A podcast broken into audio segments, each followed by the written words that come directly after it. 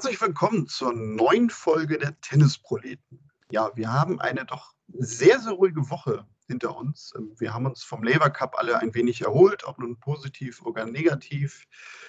Topfit dabei, denn es geht für ihn in den Urlaub, ist Tobi. Hallo Tobi. Hi Daniel, grüß Gott zusammen. Ähm, ja, du sagst ruhige Woche. Ja, es ist irgendwie ein bisschen, äh, was heißt ein bisschen komisch. Also es jetzt läuft ja der Asian Swing und ähm, irgendwie, ja, ich, ich genieße es gerade, dass es irgendwie mal ein bisschen ruhiger ist und gleichzeitig ist es aber irgendwie doch nicht ruhig, weil äh, ich meine, es ist ein Bombenturnier im Moment am Laufen in, in Peking, ein kombiniertes 500er Turnier, äh, also 500 bei den, bei den Herren, also ein kombiniertes ATP-WTA-Turnier, wollte ich sagen, mit an für sich einer interessanten und tollen Begegnung nach der anderen. Also man könnte schon, wenn man denn wollte und die Zeit hätte und alles, Tennis nonstop gucken. Gleichzeitig läuft in Tokio noch das 500er Herrenturnier mit äh, Djokovic am Start. Also es kann ruhig sein, man könnte sich aber auch wild gestalten. Für mich ist die Woche aber auch eher ein bisschen ruhiger, was Tennis angeht. Wie sieht es bei dir aus? Ja, ähnlich. Ähm, also ja, Peking ist eindeutig äh, im Vorteil, würde ich sagen. Tokio lebt eigentlich mehr oder weniger durch das äh, Beisein von Novak Djokovic, habe ich so den Eindruck. Und sonst ist da drumherum eigentlich sehr, sehr wenig los. Es gab doch aber eine Meldung diese Woche, Tobi, da müssen wir heute drüber sprechen, die, glaube ich, äh, alles so ein bisschen überstrahlt hat und die Ruhe auch aus deutscher Sicht so ein bisschen durchdrungen hat. Das ist nämlich Julia Görges, die sich erneut von dem Trainer getrennt hat. Ähm, sie hatte sich ja erst im Mai von Michael Geserer getrennt und hat jetzt in dieser Woche bekannt gegeben, dass sie sich einerseits von Sebastian Sachs auch trennt. Das haben sie nach den US Open ausgemacht, nachdem sie dort im Achtelfinale ausgeschieden ist. Und auch ihr Physiotherapeut äh, Michael, heißt er, glaube ich, mit Vornamen Zitzelsberger, der meine ich auch ihr Lebenspartner ist. Ich bin da nicht so firm. Mhm. Äh, auch von dem hat sie sich getrennt und hat angekündigt, dass sie sich ein komplett neues Team zusammenstellen wird und bisher auch noch keine Idee wohl hat, wobei ich glaube, meine grundsätzliche Idee wird sie schon haben, äh, wer das denn nachher alles sein könnte. Ich denke mal, das wird dann für die Saison 2020 auch erst alles bekannt gegeben, denn die Damen haben ja in zwei Wochen ihre reguläre Tour-Saison denn auch schon hinter sich. Ähm, ja, also ich muss gestehen, als ich das gelesen habe, Tobi, ich kann es irgendwie nachvollziehen bei ihr, weil sie ist jetzt natürlich mit 30 Jahren in so einem Alter, wo man sich auch die Frage stellt, wie viele Jahre spiele ich noch, was will ich noch? Ja, so ein bisschen ähnlich wie bei Kerber, das ja auch der Fall ist. Und sie hat jetzt ja eigentlich, wenn man mal zurückguckt, keine so berauschende Saison gespielt. Also sie hat zu Anfang des Jahres ähm, einen Turniersieg in Auckland geholt. Das war, glaube ich, sogar gleich die allererste Woche im neuen Jahr. Und ja, aber dann nochmal im Finale in Birmingham. Sonst war 2019 nicht ganz so viel für sie zu holen. Sie steht jetzt gerade auf Rang 27 und ja, also wahrscheinlich ist wirklich der Hintergrund gewesen, weil sie hat ja auch gesagt, es ging so in dem Gespräch darum, die Ausrichtung der Zukunft und da war man sich nicht so ganz einig. Wo geht es jetzt hin mit ihr? Da scheint sie auch sich gefragt zu haben, was kann ich jetzt nochmal vielleicht für einen neuen Impuls setzen? Ja, es gab ja es gab ja jetzt nicht, nicht wirklich so arg viele Hintergründe zu lesen und zu hören. Also die offizielle Lesart war, man hat oder beide Seiten haben unterschiedliche Vorstellungen über die zukünftige Ausrü Ausrüstung. Genau. Sie wechselt von ASICS zu, nein, über die zukünftige äh, ähm, Ausrichtung. Das ist ja immer so ein Standardfloskel, die man verwendet. Und dadurch, dass es jetzt nicht so arg viele Hintergründe gab, äh, befinden wir uns natürlich im Reich der Spekulation. Wenn man zurückguckt, da gebe ich dir recht, die Saison war jetzt nicht. Ähm, nicht bombastisch, abgesehen davon, dass sie nach wie vor in Top 30 ist, aber natürlich aus dem 2018er Jahr kommen mit einer Top-Platzierung, ich glaube auf Platz 9, also in den Top 10, ist es natürlich schon, ja, ist es ein Abfall in der Leistung. Hm. Ja, wir befinden uns mitten, mitten im Reich der Spekulation, was, was nimmt man sich vor, wenn man, ähm, ich glaube, sie ist, ich glaube, sie ist sogar schon 31. Ja. Wenn man 31 Jahre ist, möchte man nochmal richtig Gas geben oder sich nur auf äh, nochmal auf die großen Turniere konzentrieren, versuchen dort nochmal in ein Halbfinale oder vielleicht mal in ein Finale vorzudrängen. Ähm, man weiß es nicht. Man weiß es nicht. Was natürlich interessant ist, ist äh, so dieser, dieser Doppelschlag. Also ähm, das eine, ihr Trainer, das wissen wir, dass das äh, dass so eine Spieler- oder Spielerinnen-Trainer-Beziehung, das ist was sehr Sensibles und Schwieriges. Das passt mal, das passt mal nicht. Und gerade im Damenzirkus war ja dieses Jahr extrem viel los. Wir könnten jetzt auch wieder viel über Angie Kerber sprechen, aber heute sprechen wir über Julia Görges. Das ist der eine. Das andere ist aber, sich auch von dem Physio zu trennen, der ja gleichzeitig ihr Freund, Lebensgefährte ist, war, Fragezeichen. Was meinst du? Das ist ja, ist ja schon, schon, hat eine andere Qualität, sich von beiden zu trennen, als nur in Anführungsstrichen vom Trainer, wo man sagt, wir haben das vier Monate ausprobiert und es passt nicht oder wir haben unterschiedliche Vorstellungen. Warum muss der Physio gehen? Ja, das stimmt schon. Ne? Also ich habe es jetzt nirgends konkret gelesen und ich glaube grundsätzlich ist es uns auch eigentlich immer egal, was die Leute in ihrem Privatleben so machen, aber es scheint ja wohl schon so zu sein, das habe ich zumindest so irgendwie rausgelesen, dass sie sich halt auch privat von ihm getrennt hat. Aha. Ähm, Aha.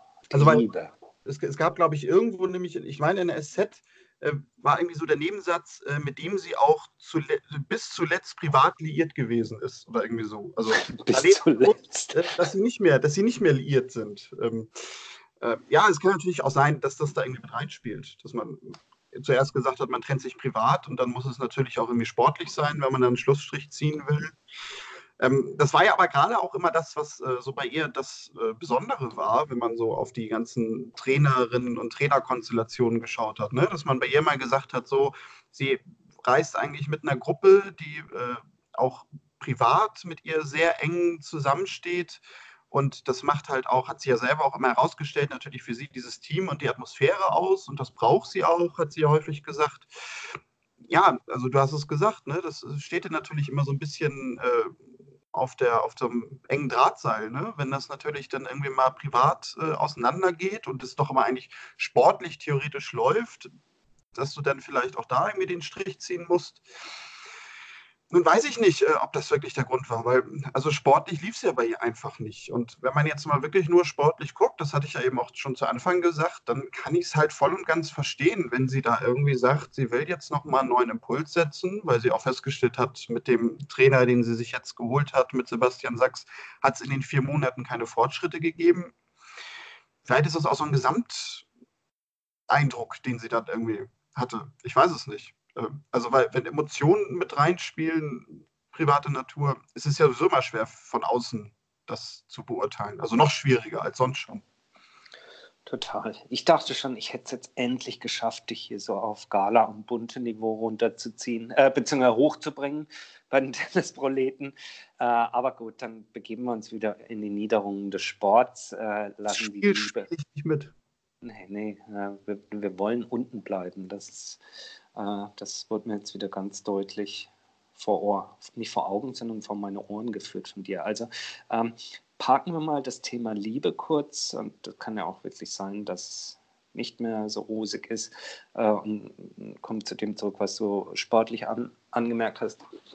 Ja, ich, du, ich denke, es ist, ich finde, da, da, ist Julia Görges ist da nicht alleine. Ich habe es gerade eben schon angesprochen, wenn du dir gerade dieses Jahr jetzt die letzten ja, es ging ja schon im letzten Dezember, November los, also die letzten zwölf Monate mal anschaust, was da im Trainerkarussell im Damentennis äh, los war, das unterstreicht nochmal, wie, glaube ich, wie, wie schwierig so diese, diese Feinabstimmung im, im, Tennis ist, dass das zwischen Trainer und Schützling passt. Und ähm, ähm, ich glaube, das ist, das ist einfach gesagt, ja, dann nimm doch den, nimm doch den. Die, die Beziehung zwischen Trainer und, und Spieler oder Spielerin ist, glaube ich, nur viel zu, viel zu sensible, ähm, als dass man da jeden draufsetzen könnte. Ich glaube, das muss, das muss, das muss in, in viel mehr Dimensionen passen, als das vielleicht in anderen Sportarten der Fall ist. Ja, sicher. Also das ist ja kein Geheimnis, da haben wir auch schon häufig drüber gesprochen und das ist ja auch allen bewusst, die sich mit Tennis äh, im professionellen Bereich auseinandersetzen, dass ja sowieso diese, diese äh, Zögling und Trainer äh, dieses Verhältnis ja was ganz anderes ist, weil ja äh, der Spieler, die Spielerin einfach gleichzeitig auch der Arbeitgeber ist. Mhm. Äh, und du natürlich einfach mal sagen kannst, wenn dir irgendwas nicht passt, so tschüss, kein Bock mehr auf dich, hau ab.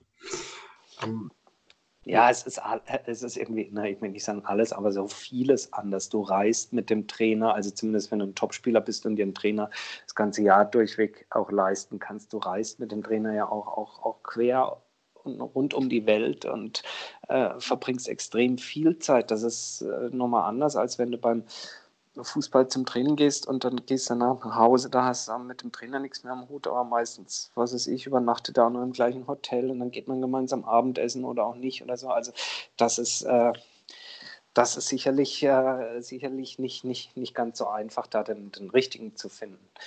Ähm, trotzdem, äh, natürlich zurück zum Sportlichen, ist, ist, äh, ist ja die Frage, so warum, warum passt das bei manchen, warum passt das nicht? Also so Beispiel Simona Halep und Darren Kell, das ist, äh, scheint ja die, die genau die richtige Kombination zu sein. Und jetzt arbeiten sie ja im kommenden Jahr wieder zusammen.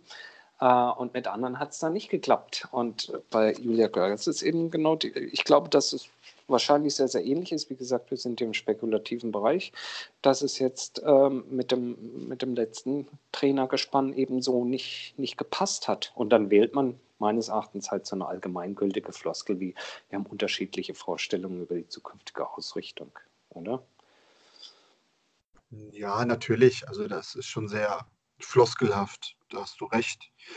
Ähm, also ich glaube, letztendlich kommt es halt wirklich darauf an, da müsste man sie fragen, man weiß natürlich auch nicht, ob man da eine ehrliche Antwort drauf kriegt, äh, was sie sich eigentlich denn für Ziele gesetzt hat. Ähm, mhm. Denn ich kann mir vorstellen, dass ganz viel natürlich mit der Saison davor zusammenhängt, wo sie in Wimbledon im Halbfinale gewesen ist. Ich hatte damals schon so ein bisschen ähm, die, die, die, Auffassung, als dann auch so ein bisschen der Hype um sie losging. Äh, jetzt haben wir irgendwie eine zweite deutsche Top-Ten-Spielerin. Ja, ja, vorsichtig. Also, weil ich hatte halt in den zwei Wochen auch den Eindruck, dass sie da krass über dem Niveau gespielt hat, was sie normal spielt. Was nicht bedeuten soll, dass sie irgendwie keine Weltklasse-Spielerin ist. Aber sie ist aus meiner Sicht von ihrem Tennis her keine, die irgendwie äh, dauerhaft in den Top Ten steht.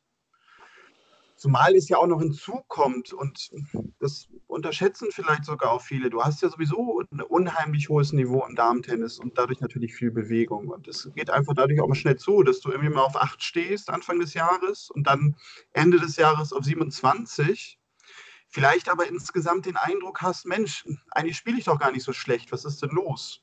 Ähm, ja. Ganz davon abhängig, äh, dass es denn ja sowieso noch Luxus ist. Ne? Also guck dir Misha Zverev an, der irgendwie Anfang des Jahres noch in den Top 100 stand und jetzt irgendwie auf Platz 256 der Weltrangliste rumkrebst. Also du kannst da ja auch nicht mal wirklich, äh, finde ich zumindest jetzt, von einem Absturz reden, wenn sie auf Rang 27 Nein, steht. absolut nicht. Absolut nicht. Und deswegen letztendlich hängt das, glaube ich, damit zu tun, äh, hängt das damit zu tun, genau, hängt das damit zusammen, was sie sich vornimmt fürs nächste Jahr, wo sie nochmal hin will, ob sie vielleicht ganz konkret sagt, das und das will ich an meinem Spiel nochmal so und so verändern und äh, damit ich nochmal ins Halbfinale Wimbledon komme oder zumindest nochmal die Chance habe, bei einem Grand Slam Turnier ein gutes Ergebnis zu haben, wo dann vielleicht ein Trainer sagt, das sehe ich nicht so, dass du da und daran arbeiten musst, sondern wir sollten eher das und das machen, dass man sich danach dann trennt, weil man sagt, gut, okay, Mhm. XY möchte, ich soll das und das verändern, ich sehe aber eher das und das, also gehen wir getrennte Wege. Dann würde das passen mit der Zukunft. Oder es ist halt einfach echt äh, das, was wir zu Anfang gesagt haben, und äh, da kommst du dann wieder auf dein Gala-Niveau hoch, äh, dass es in dem Fall einfach wirklich so ist. Da ist ein emotionaler Bruch in dieser ganzen Beziehung unter diesen drei Personen und deswegen geht man auseinander und sie versucht dann jetzt einfach auch äh, für sich nochmal ja, Neuanfang klingt immer bescheuert, aber einfach einen neuen Impuls irgendwie zu holen. Wir werden es sehen. Wir werden es sehen. Ja, Oder hören. Ich bin gespannt, äh, ja. wen sich holt. Äh, ob das auch wieder jemand ist, äh, der irgendwie aus ihrem Umfeld kommt. Da würde ich nämlich eher darauf wetten, als dass sie sich irgendwie einen Trainer holt, der ähm, schon einen Namen hat. Weil das wäre für sie ein ganz neuer Weg. Ja, das stimmt. Weil dann, dann würde die Aussage ja nämlich wirklich sein, okay, die will jetzt nochmal richtig angreifen. Wir schauen mal. Vielleicht wird es ja Rainer Schüttler. Zum Beispiel. Ja. ja. ja. Oder Tobias Ambrosius, der bietet sich ja auch immer gerne an. Der bietet sich zwar an, aber ähm, der steht in, in großer Verpflichtung, sobald der Anruf von Angelique Herber kommt. Ja. Deswegen, ich muss mich da einfach, muss mir da einfach äh, frei halten. Also Mensch des Tages Ambrosius sagt Görges ab. Ja, ja ich, stehe dafür, ich stehe für diesen Job nicht zur Verfügung. Ja. Das können wir so festhalten. Oh Mann, jetzt habe ich meine Karriere versaut. Ähm, ein anderer aus dem Tenniszirkus, der ziemlich weit zurückgefallen ist, aber nicht, weil er sich von seinem Trainer getrennt hat, sondern weil er eigentlich Anfang des Jahres dachte, dass er nie wieder wird Tennis spielen können, ist, äh, steht und ähm, nachhaltig zurückgekommen in diesem Jahr. Weißt du, von wem ich spreche? Wahrscheinlich äh, Tommy Haas, der wieder äh, Ü30 Bundesliga gespielt hat. Ja, nee. oder Leighton Hewitt oder ja. so. Genau, nee, ich denke mal, du meinst Andy Murray. Genau, genau. Ähm, was sagst du? Also ich habe mit dem ganzen Comeback, gerade so mit Anfang des Jahres, du hast es angesprochen, immer noch so emotional meine Probleme. Weil das, war, das war halt so ein, ja, jetzt emotionaler Höhepunkt, emotionaler Tiefpunkt, je nachdem, wie man es auslegt, natürlich mit dieser Pressekonferenz zu Anfang des Jahres. Und jetzt ist er irgendwie wieder zurück und das fing ja auch gerade in Queens irgendwie ganz besonders an, dass er da gleich irgendwie den Doppeltitel holt und dann auch noch mit Feliciano Lopez und es hatte ja so ein bisschen wirklich was von, äh, da sind wir wieder bei dieser Gala-Story. Ja, total. Jetzt spielt er irgendwie mit. Er hat zu Anfang, jetzt gerade als er wieder im Einzel angefangen hat, ja keine guten Ergebnisse gehabt. Dann äh, hat er dieses Challenger-Turnier da gehabt auf Mallorca, wo er ja gerade in der ersten Runde war das ja irgendwie da so einen 18-, 19-Jährigen regelrecht vorgeführt hat, wo ihm dann am Ende irgendwie noch ein Spiel geschenkt hat, wo man dann auch wieder gesehen hat, gut, okay, also das Niveau ist dann auch irgendwie zu niedrig für ihn. Er gehört schon irgendwie auf die ATP-Tour. Aber ist halt natürlich nicht mehr derjenige, der mal war. Und ich glaube, wir sind uns auch alle einig, dass er das nicht mehr schaffen wird. Also ich sehe ihn nicht mehr in den Top Ten. Er hat jetzt diese Woche ja zum ersten Mal wieder, fand ich, äh, zumindest ja so auch mal mehrere Spiele hintereinander eine konstante Leistung gezeigt. Hat jetzt gegen Dominik Thiem verloren, äh, Zeitpunkt unserer Aufnahme gerade eben, kann man sagen ich weiß immer noch nicht so wirklich, was ich davon halten soll. Ähm, ich bin auch irgendwie nicht jetzt emotional so gebunden, dass ich denke, oh, so ein tolles Comeback. Ich mache jetzt irgendwie den Fernseher an, wenn er spielt. Ich bin da noch zwiegespalten. Also ich hätte es immer noch schöner gefunden, wenn er es vielleicht so gemacht hätte, dass er wirklich erstmal nur doppelt spielt oder sich aufs Doppel konzentriert. Andererseits kann ich verstehen, dass er natürlich auch den Ehrgeiz hat zu sagen, komm, ich will es irgendwie nochmal versuchen. Mhm. Ich bin mal gespannt, wie lange das geht. Also ich bleibe bei meiner These, er wird das noch ein paar Monate versuchen, da wird aber nicht viel kommen und dann wird er sagen, gut, er spielt jetzt Doppel. Gut, er will ja, er, er will spielen, weil er, weil er Tennis liebt und weil er Tennis spielen will. Aber wir haben das vorhin nicht abgesprochen. Ähm, aber mir geht es oder beziehungsweise wir haben vorher nicht drüber gesprochen, mir geht es genau auch so, dass wenn ich Anfang des Jahres beginne mit dieser Murray Story, dass ich denke, ach Mann, ja, das war ja alles, äh, auch wenn es super traurig war, aber so inszeniert man das, ja. Und dann verliert man in fünf Sätzen gegen Bautista auch gut und dann kommt eine tolle PowerPoint-Präsentation von den Australian Open und alle weinen und aber so geht ein Held.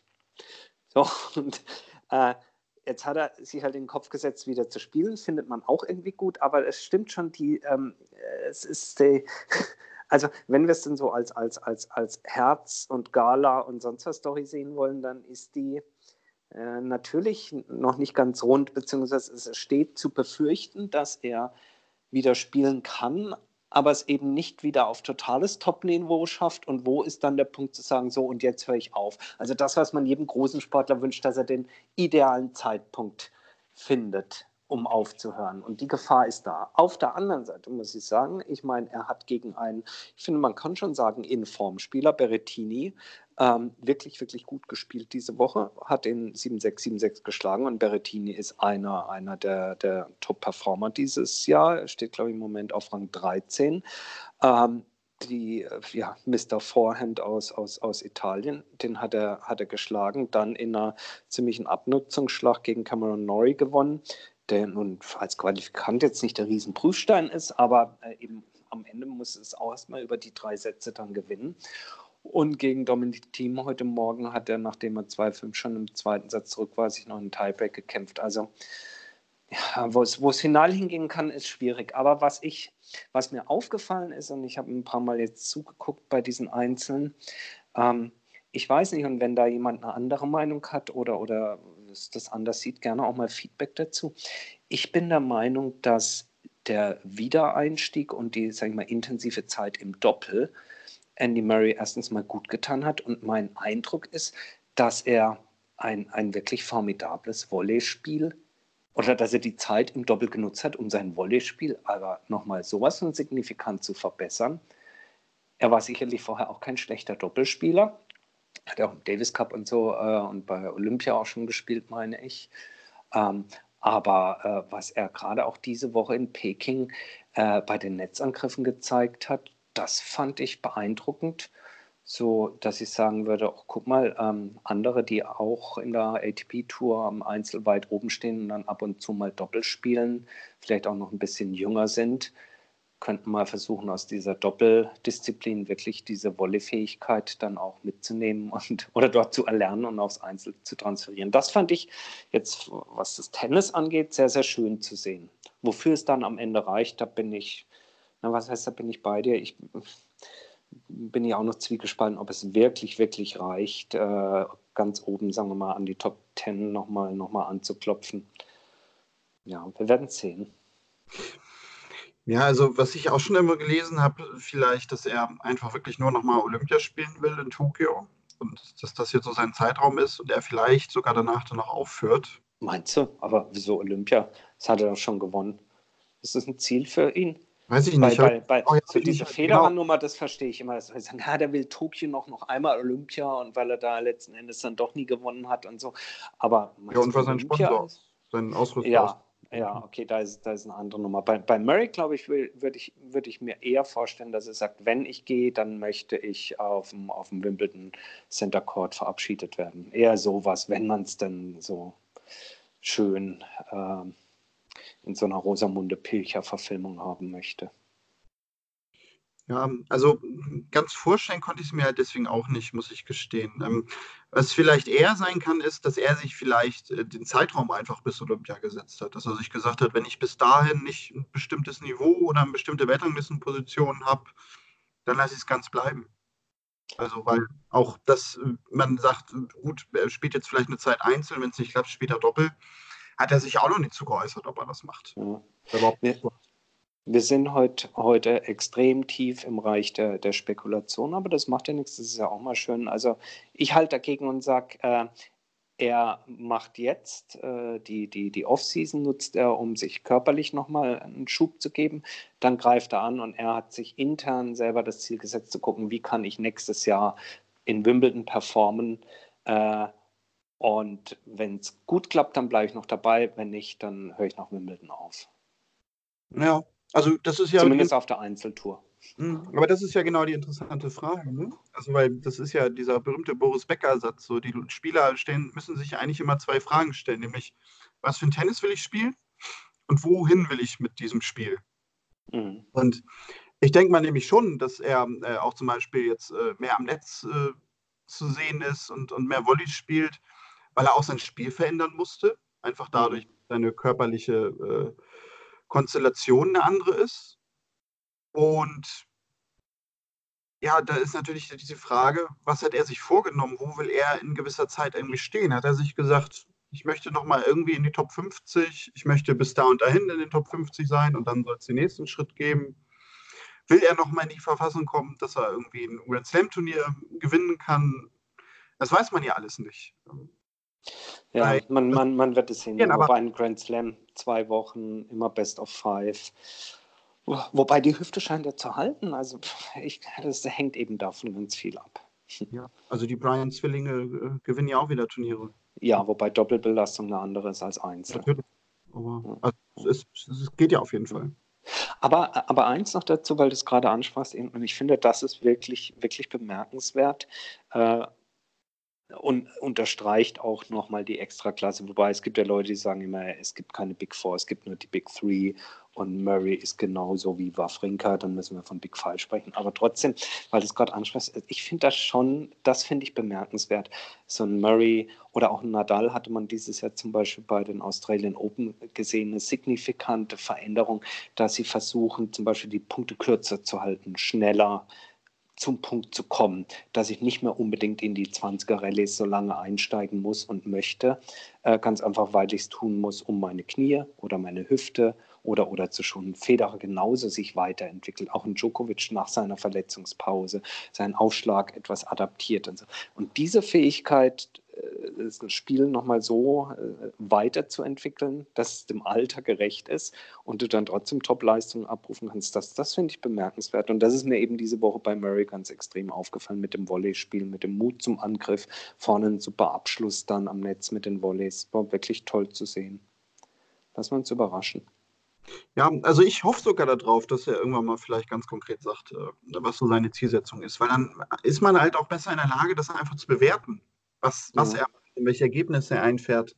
Da weißt du, dann hat man irgendwie so, eine, so, so, so, so, so ein Barometer und das fehlt mir halt da komplett. Hm. Deswegen habe ich, das kommt vielleicht auch noch hinzu, dass ich auch deswegen irgendwie ein Problem habe damit, äh, was heißt Problem? Ja, doch ein Problem habe damit, mich da emotional jetzt irgendwie so mit auseinanderzusetzen und, und zu sagen, ach Mensch, Murray spielt wieder, wie schön.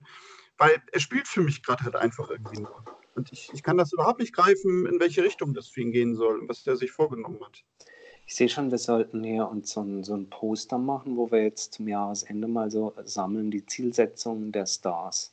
Also ich notiere von Julia Görges, möchten wir gern wissen, wo soll es hingehen? Bei Angelique Kerber warten wir auch noch auf eine klare Aussage. Murray steht jetzt drauf. Wir sammeln mal und dann machen wir mal in der, in der Off-Season großes, großes, den großen Helikopterflug über Zielsetzungen im Profitennis. Ja, hoffentlich fragt uns niemand, wo wir hinwollen. Ja, ja, Sind wir, ja. glaube ich, genauso ratlos. Ja, blind. Total. Gibt es sonst noch was aus der Woche, worüber sich niemand den Mund bisher zerrissen hat und wir es noch erwähnen müssen?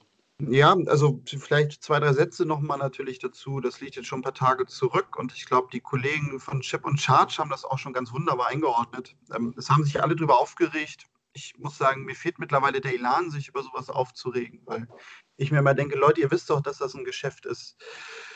Sascha Zverev und Roger Federer machen ja ihre Südamerika-Tournee ähm, und spielen äh, auch wie die Toten Hosen es dann machen, äh, jeden Abend an einem anderen Ort.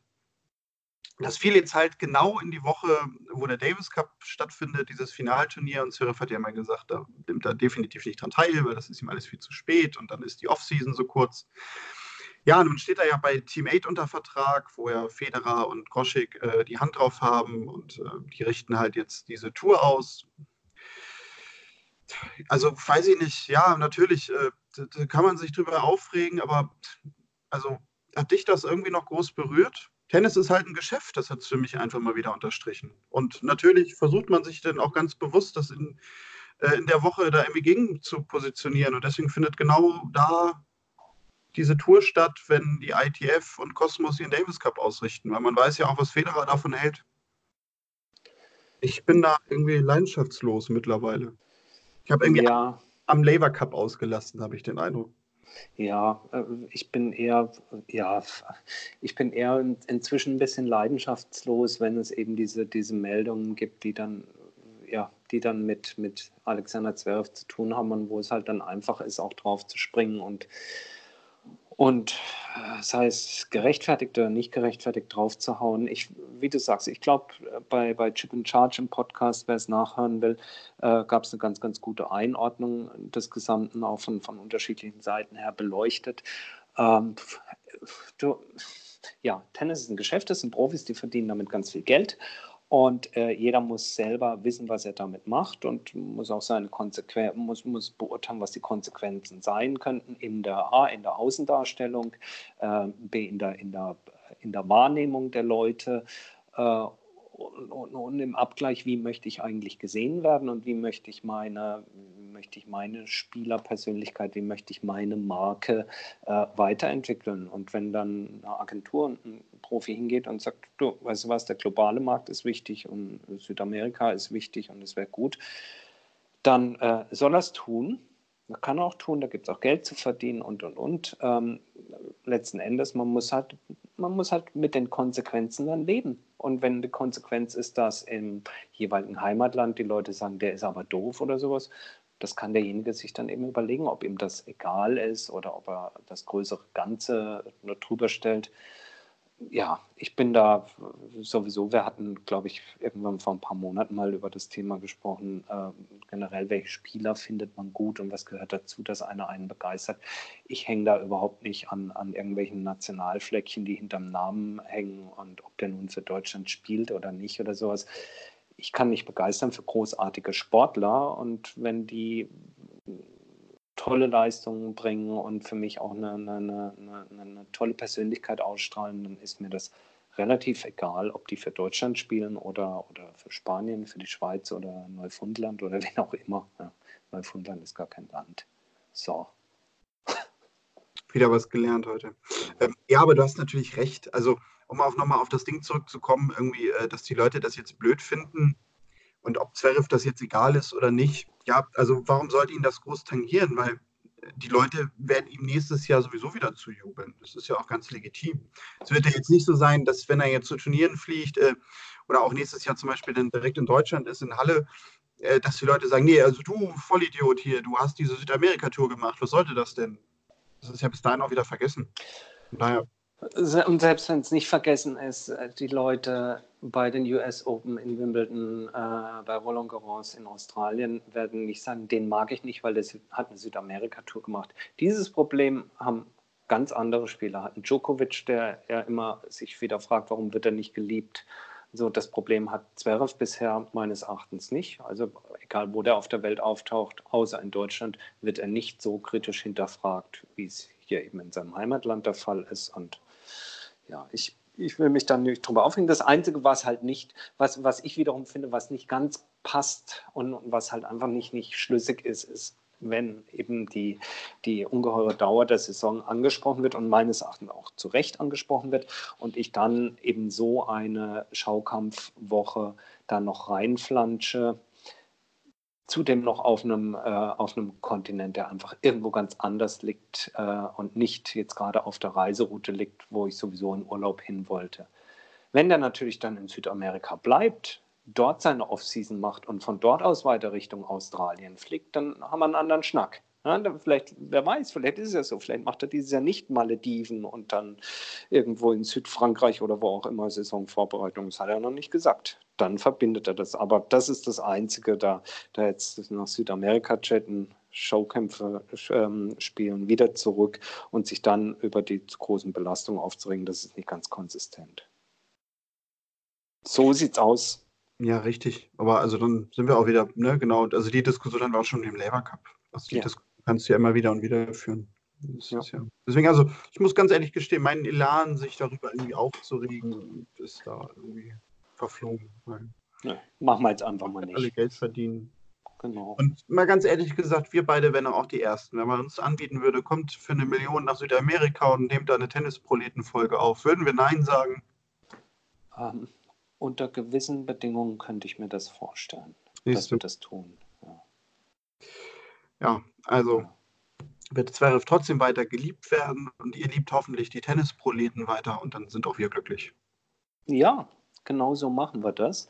Äh, wenn ihr uns liebt, dann liebt uns doch einfach, mit, indem ihr mit so einem Herzchen auf unsere Beiträge klickt, auf Twitter, Instagram oder Facebook, dass ihr uns folgt, wie das heißt, oder uns einfach auch mal nur im Tennisclub oder wo auch immer weiterempfehlt und sagt, Mensch, hast du das schon mal gehört?